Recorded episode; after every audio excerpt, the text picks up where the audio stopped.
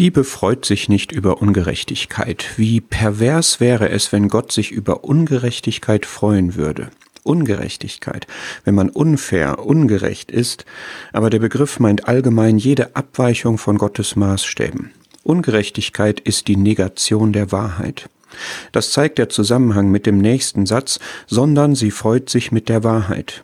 Wie vieles nennt man gerade beispielsweise auf sexuellem Gebiet Liebe und stellt dabei Gottes Wahrheit in Wirklichkeit auf den Kopf. Wie oft beruft man sich auf Liebe, um einen anderen zum Unrecht zu verleiten oder um eigene Sünde zu rechtfertigen.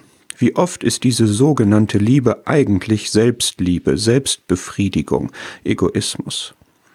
Aber die echte Liebe, Gottes Liebe ist nicht so.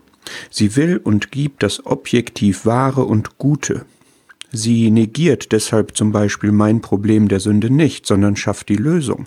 Gott gab dafür seinen Sohn, der stellvertretend für mich meine Sündenschuld auf sich nahm, wenn ich das glaube.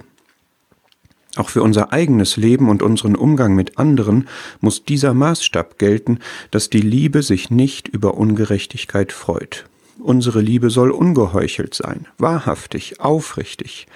Echte Liebe unterscheidet zwischen richtig und falsch, sie verabscheut das Böse und hält fest am Guten. Wer andere liebt, bleibt in dem Licht. Liebe bittet andere nicht Unrecht zu tun. Gott selbst verleitet auch niemand zum Bösen. Und in eigener Sache rede ich meine eigene Sünde nicht schön, finde keine Ausreden, sondern decke sie vor Gott und vor anderen auf und empfange seine, ihre Vergebung. Gott ist barmherzig wegen seiner vielen Liebe.